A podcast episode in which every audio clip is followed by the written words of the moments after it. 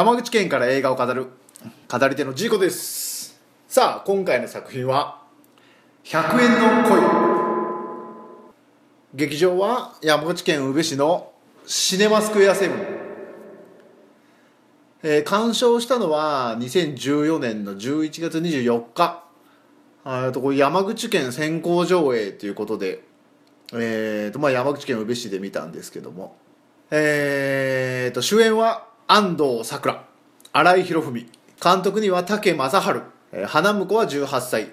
モンゴル野球青春期イン・ザ・ヒーローなどが有名ですね。で脚本に足立真相馬真司監督に指示して助監督演劇活動を経てシナリオを書き始めると、えーまあ、相馬真司監督って言ったらセーラー服と機関銃とかこう台風クラブとかが有名ですけど。まあその辺の映画を撮られた相馬真司監督に指示した。足立慎さんが脚本を撮られたと。そして今作で、えーと、第1回松田優作賞脚本グランプリ賞を受賞したということです。映画のあらすじですけども、えー、32歳の女性いちこっていう女性ですね。が、まあ、自堕落な生活を送っていて、えー、そこでボクサーである加野これは新井博文さんですね。いちこは安藤サクラさんです。でこのボクサー可能を覗き見することが唯一の楽しみになっていた。そしてある夜そのボクサー可能が100円ショップに客としてやってくる。この100円ショップはいちこがアルバイトをしてたところですね。でそこから2人の距離が縮み始めて一緒に住み始めて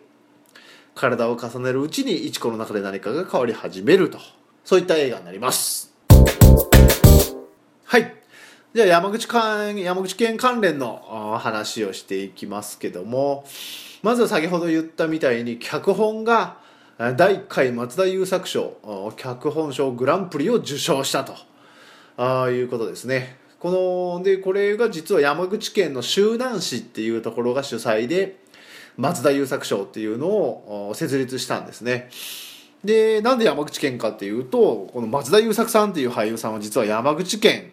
出身なんですでその山口県出身のもう名俳優である松田優作さんの賞を作ろうということで山口県にある周南市っていうところがですね、えー、この賞を作ったと。であと山口県関連でいうと結局そのうん松田優作賞を受賞したことでも山口県と縁ができてで結局まあそれが映画制作につながったっていうことでまあ、監督と竹正治監督と足立慎さんがうん男気を感じてくれたんじゃないかなと思うんですけどクランクインを山口県でやってくれたと。でさらにこう劇中の中の動物園とかは多分山口県の徳山動物園じゃないかなっていう。それ要は周南市にあるんですけど。だから僕とか見ておおこれ山口県じゃんっていうところが結構ありましたね。でさらにはこれはもう珍しい。山口県で先行上映をやってくれたと。全国ロードショーをする前に山口県で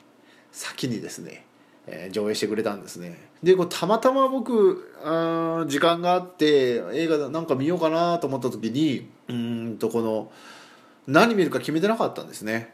でそれで言ったら100円の恋っていうのがあってその時正直も全然見たことも聞いたこともなかったんですけど、まあ、安藤サクラさん出てるし荒井博美さん両方好きな俳優さんですからまあ面白いのかなと思って。で武正治監督が、まあ「インドヒーロー」とかで知ってたんでああまあこれちょっと見てみようかなっていう感じで見てみたんですね。ちなみにこの山口県先行上映っていうのはえと2009年ですかね。片渕素直監督の「マイマイシンコと千年の魔法」っていう映画以来なんで5年ぶりですかね、まあ、その前がもっとあったかっていうとちょっと分かんないですけど、まあ、この「マイマイシンコと千年の魔法も」まあ、山口県を舞台にした映画ということで「マイマイシンコと千年の魔法」は一応山口県先行上映っていう形でしたね。でそれ以来の先行上映だ。確か僕見に行った時に、えー、映画館の看板に山口県先行上映って書いてたんでああなんでかなと思いながらとりあえず見てみたっていうのを覚えてますね。それともう一個山口県関連で言うと撮影のこれ僕ちょっと知らなかったんですけど撮影の西村博光さんっていう方が山口県出身みたいなんですよ。で西村博光さんっていうのはうんと日本映画学校卒業してからえー、と石井浩一さんとか林純一郎さんとかに指示して「おっぱいバレー」とか「闇金牛島君ワンツー。で武正治監督の「カフェ大観山ワンツーとか「モンゴル野球青春期」とかに関わってる方らしいです。嬉しいですよ。なんか山口県出身の方がこうやってこういう素敵な映画を撮ってくれるっていうのは。うんまあ山口県でこんなね素晴らしい映画をまず撮っていただけたっていうのがすごいありがたいですしうんねでまたその松田優作さんっていうこう山口県を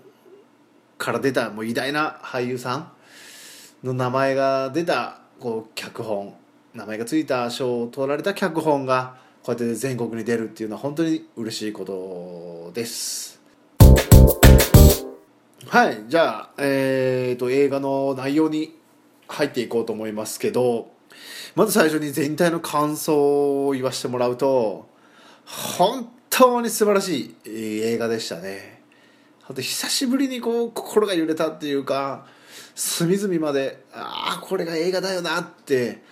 感じさせてもらった映画っていう感じがしましたね。何ていうんですか全体のまずディテールもすごいですし安藤サクラさんの開演も良かったですしまたこれ新井博文さんのねこのぶっきらぼうな感じもう真骨頂っていう感じですよね。それが見事に出てたあ映画でした。なんで僕最初その全然と前情報なく行ったんですけどもう出た時にはうわこんな素晴らしい映画がなんで山口県先行上映なんだろうっていうでこれ全国本当にちゃんと出るのかなっていうその不安がすごくありましたね。もうぜひいろんな人に見てもらいたいっていうそういう思いに駆られる映画でした。でまずすごかったのがオープニングですね。オープニングで安藤サクラさんのバックショット背中からこうテレビを映すっていうシーンがあったんですけどその時の安藤サクラさんのその腰回りの贅肉がもうすごいんですよ。でそのワンカットだけでああもうこれはもう自堕落な女の子なんだなっていうのが一発でもう表現できてるんでもうそこにセリフは何もいらないんですよね。もちろんその後の状況とかで、まあ、自堕落な生活を送ってる女性だっていうのは分かるんですけどただその前にこの背中からのワンカット。もうこれでうわーなんてやつだ。なんて女の子。しかもその背中かくんですね。ボリボリっと。ではみ出した贅肉腰からはみ出した贅肉。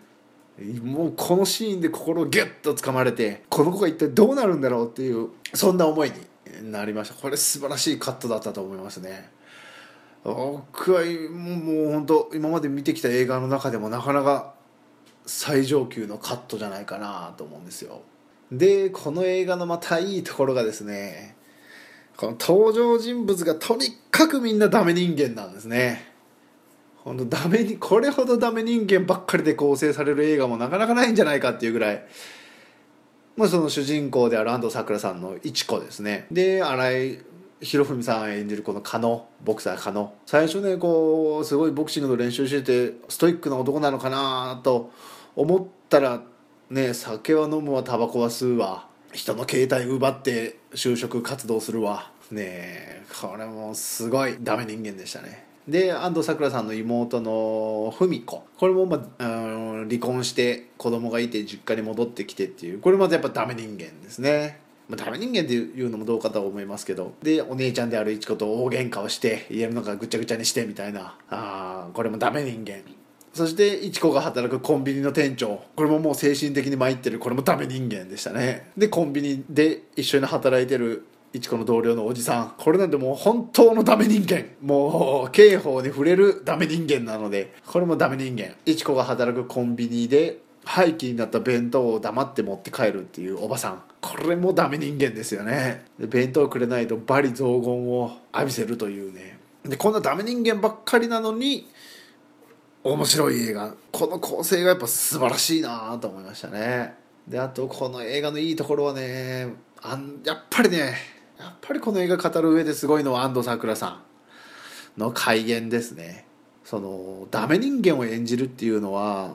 うんセリフだけじゃなくてやっぱりその人の仕草だったり動きだったり。でまたこの作品の特性上最初はとにかくダメな人間を演じないといけないんですよね。でそのダメ人間の演じ方が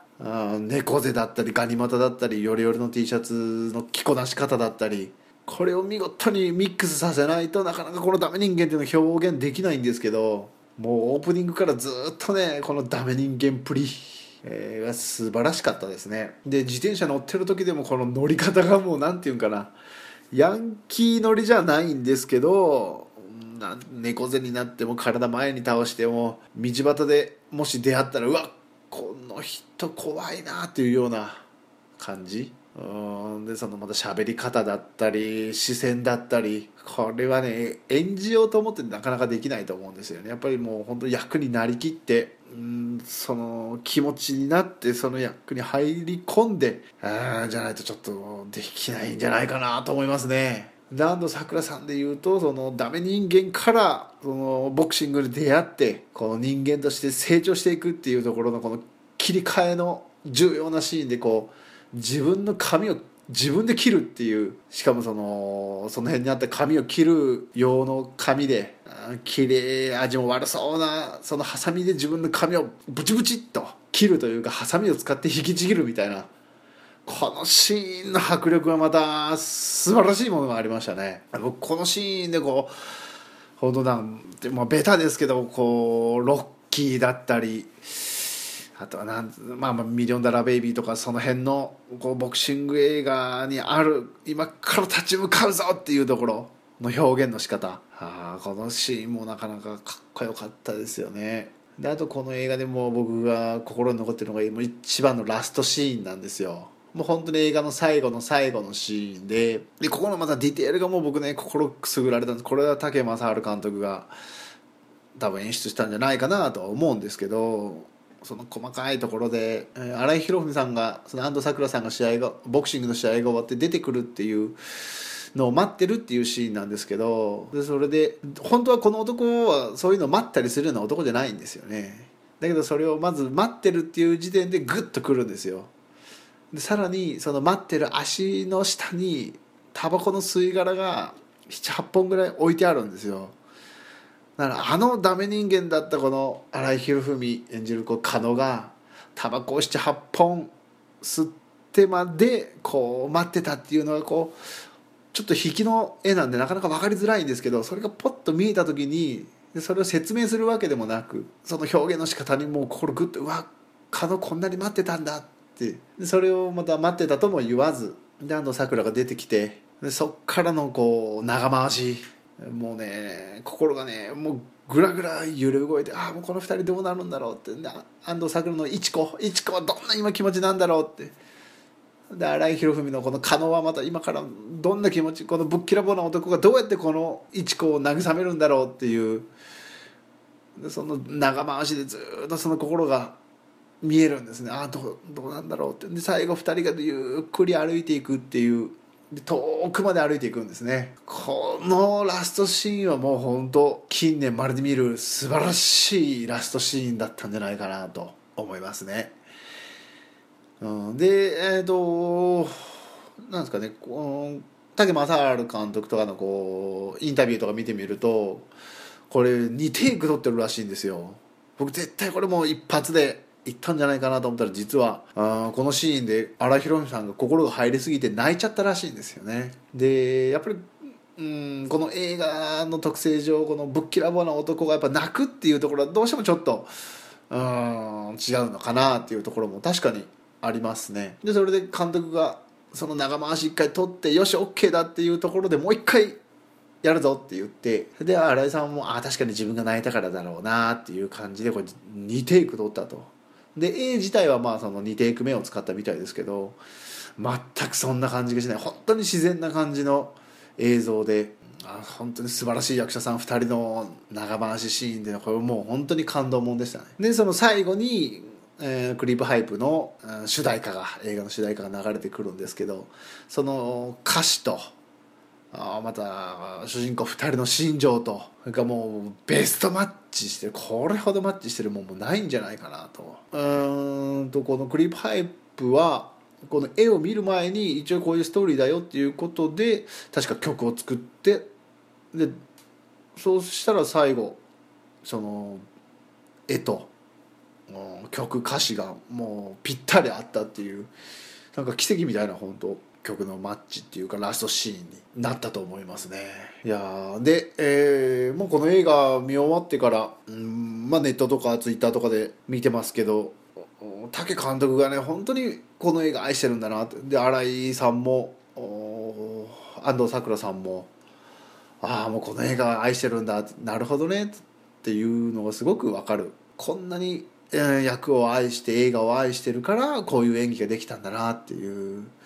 のがもうしみじみ分かってで映画見終わった後もあいい映画だなと思いましたけどその後もっと日が経つにつれてどんどんどんどんこの映画がもう好きになってきて武監督好きになってまた武監督がねツイッターでも細かく細かくいろんな人に返事したりねリツイートしたりねもうすごいんですよ。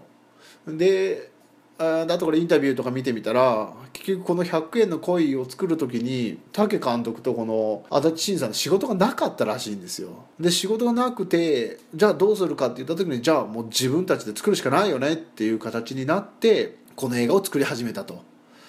だからこそこの映画に対してのその熱い情熱だったりまたその賞を与えてくれた山口県周南市だったりのに対する男気っていうのをすごく感じてもうますます本当に好きになりました。ねこの映画が本当どんどんどんどん出ていってアカデミー賞作品賞とかに、ね、日本アカデミー賞の作品賞とかにならないかなって思ってます。はいというのが映画の感想です。はいといったところで、えー、今回は100円の恋、えー、やりましたけどもいや本当にねあのー、見たのがまあ2014年の11月でちょっと前だったんですけど、まあ、山口県から映画を語るとやっぱりこの映画を語らないわけにはいかないなというふうに思いまして今回アップしました。で、えー、次の、えー、作品ですけど次はですねあのビッグアイズ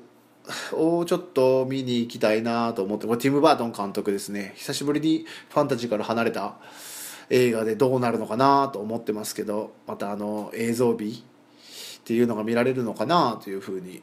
思いますんで次はビッグアイズをしたいと思います。それでは山口県から映画を語る語り手のジーコでした。ありがとうございました。